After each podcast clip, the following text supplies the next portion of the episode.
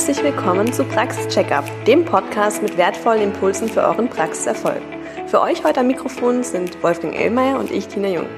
Wir sind die Hosts dieses Podcasts und gemeinsam mit unseren Teams ist unser Ziel, Österreichs Arztpraxen unternehmerisch erfolgreicher zu machen.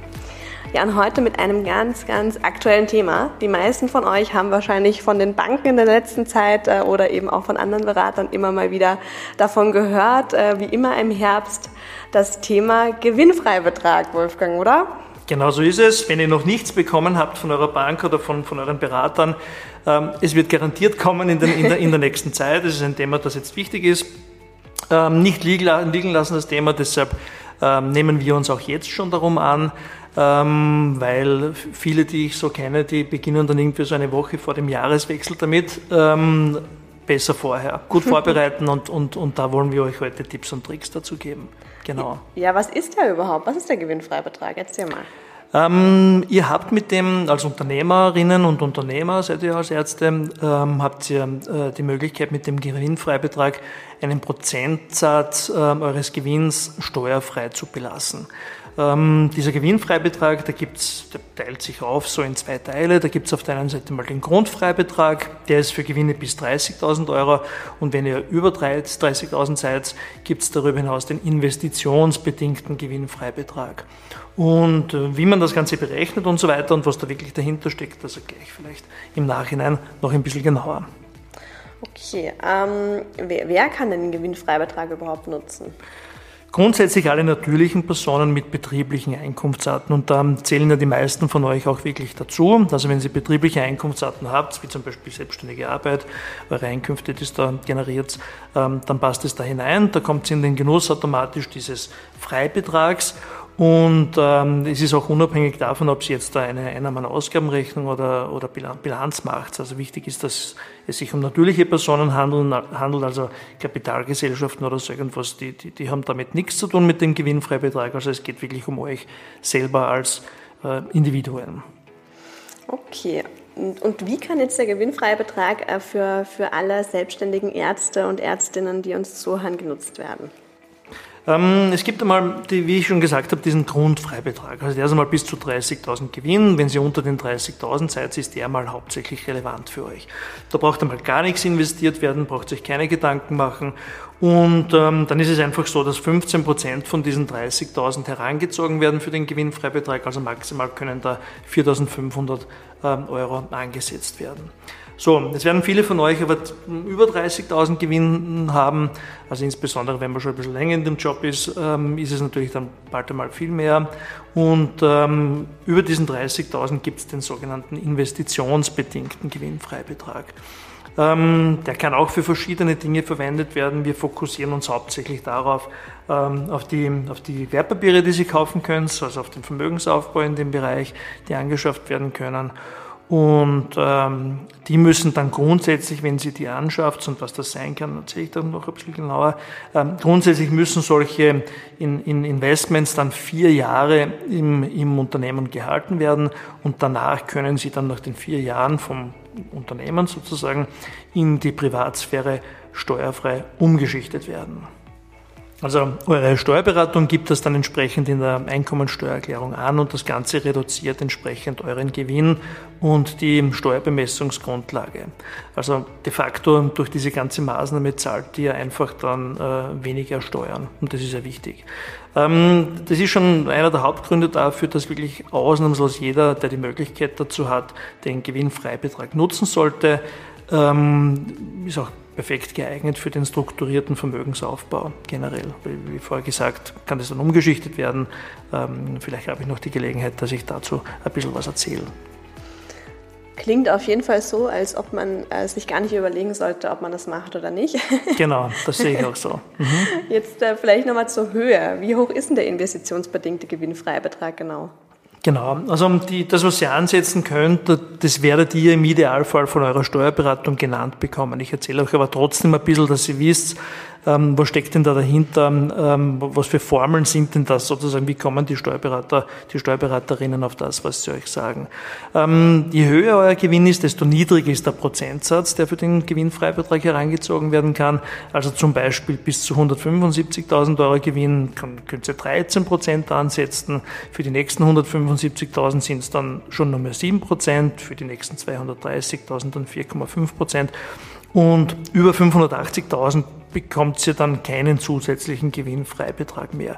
Das heißt, wenn Sie wirklich riesige Gewinne macht, also sehr hoch seid, dann wirkt sich quasi das, was dann über diesen, über diesen 580.000 ist, das Ganze einmal nicht mehr zusätzlich aus. Aber bis dorthin ähm, geht sich schon einiges aus. Ähm, genau, so wird es im Prinzip gemacht. Es wird pro Veranlagungsjahr herangezogen und ähm, grundsätzlich vom, von der Steuergesetzgebung hoffen wir natürlich alle, dass das in den nächsten kommenden Jahren auch so bleibt. Aber ich sehe es halt so, umso wichtiger ist es, dass man jetzt, wo man die Möglichkeit dazu hat, das nutzt und die Gelegenheit ergreift. Vielleicht noch zu dieser, dieser Formel, die da dahinter steht. Also ihr braucht sich das nicht unbedingt merken, quasi diese Sprünge und, und, und, und wie viel Prozent und so, dass da eingesetzt werden können. Also wie gesagt, normalerweise werdet ihr das äh, von eurer Steuerberatung bekommen. Äh, ich habe aber trotzdem in die, in die Shownotes hinzugefügt einen Gewinnfreibetragsrechner, den ihr sehr gerne verwenden könnt. Ähm, genau. Okay, und ähm, wie, wie funktioniert der genau? Also das ist im Prinzip ein, ein, ein, ein Excel-Rechner, den könnt ihr runterladen. Also wie gesagt, der Link ist unten. Der funktioniert ähm, so, dass ihr in der ersten Zeile einfach eingebt, wie hoch euer Gewinn ist im, im Jahr 2023 vor Anwendung des Gewinnfreibetrags. Und ähm, der Rechner rechnet dann automatisch nach, diesen, nach diesem Stufenmodell aus, wie hoch der, der Freibetrag, also das, was, also der Grundfreibetrag ergibt sich automatisch, wie ich gesagt habe, mit den 30.000 ähm, und 15 Prozent ergibt 4.500 und der investitionsbedingte Gewinnfreibetrag wird dann darüber hinaus berechnet und ihr setzt das Gesamtergebnis, wie viel ihr ansetzen könnt. Und wenn ihr tatsächlich das Ganze investiert, ähm, könnt ihr dann unten sogar noch die Steuersparnis ausrechnen. Also das ist im unteren Bereich die zwei letzten Zeilen, ähm, wo dann aufgrund äh, vom, vom Grenzsteuersatz ausgerechnet wird, ähm, wie viel konkret die Steuersparnis hm, aus der Investition in den ähm, Gewinnfreibetrag ergibt. Okay, zusammengefasst jetzt nochmal. Wie kann ich das jetzt für mich am einfachsten umsetzen? Habe ja nur noch drei, nach zweieinhalb Monate. Genau, es ist noch ein bisschen Zeit. Ähm, ich empfehle euch gleich einmal, also bleibt dran, wenn ihr das jetzt hört ähm, oder vielleicht dazu schon gelesen habt, je früher das investiert, umso besser. Ähm, fragt vielleicht auch einmal in der, in der Steuerberatung nach, wie denn die Schätzung sein wird, wie sich das Jahr weiterhin entwickeln wird, in welcher Höhe ungefähr der sein kann, weil das Jahr ist ja noch nicht ganz fertig, man kann aber die letzten Monate natürlich hochrechnen. Und ähm, dann kann man schon einmal investieren, so in diesen Bereich. Also Klar, ihr, schaut euch entweder den Rechner an als erster Schritt und wie gesagt, oder bekommt die, die, die Werte von der Steuerberatung, das ist mal der Schritt Nummer eins. Als zweiter Schritt geht es jetzt darum, konkret den Betrag ähm, ähm, zu investieren, also wirklich die Wertpapiere ähm, ähm anzukaufen. Ähm, das kann man grundsätzlich mit einem Wertpapierdepot machen, wenn man das schon hat. Also wenn der eine oder andere von euch diesen Gewinnfreibetrag schon genutzt hat, hat er vielleicht so ein Depot. Ansonsten äh, kann man ein solches anlegen mit einem guten Berater, mit einer Bank. Ähm, wir machen sowas laufend äh, für unsere Kunden. Wir, wir versuchen halt wirklich da ähm, ein Service zu machen, wo der Kunde nicht viel damit zu tun hat. Es will sich keiner von euch, wie gesagt, eine Woche vor Jahreswechsel auseinandersetzen und sich anstellen in der Bankfiliale und dann schnell noch Wertpapiere kaufen. Ähm, meine Meinung ist, dass man sich wirklich in Ruhe damit auseinandersetzen soll, dass man gute Wertpapiere kaufen soll. Es gibt da eine Liste an Wertpapieren, die man nehmen kann. Das ist im Paragraph 14 Einkommensteuergesetz geregelt, welche denn das sein dürfen. Ich kann euch sagen, das sind eher vorsichtige Wertpapiere, also eher so, so im festverzinslichen Bereich. Und ähm, da gibt es eine Liste und da gibt es schon gewisse Unterschiede bei diesen Wertpapieren. Also was schaffen die sozusagen an Rendite, was haben die für Volatilität etc. Das sollte sich ein guter Berater, also zum Beispiel Vermögensberater, äh, Bankberater oder sowas in Richtung, da sollte der Firmen sein und euch dann vorschlagen, was ihr da ankaufen könnt. Ähm, genau. Wichtig ist bei der Auswahl der Wertpapiere für mich immer, dass es ein gutes Rendite-Risiko-Verhältnis gibt. Das heißt, die, die, Rendite, die zu erwarten ist, ist nicht besonders hoch, das werdet ihr sehen. Also im Vergleich zu anderen ähm, Investmentfonds oder Einzelaktien oder so irgendwas, tut sich da nicht viel, dafür schwankt es halt weder nach oben noch nach unten sehr stark. Ähm, dieses Verhältnis ist trotzdem wichtig. Ähm, das Haupt, also so gut wie möglich einkaufen, sozusagen schaut euch das an, hinterfragt das kritisch. Ähm, das Wichtigste, was ich vorher schon gesagt habe, ist hauptsächlich, ihr macht es. Ähm, und ähm, das beste Ergebnis ergibt sich aus dem Steuereffekt, weil sie einfach Steuern spart damit, weniger Steuern zahlt. Und, und, und der Rest ist einfach quasi die Umsetzung macht es einfach. Genau.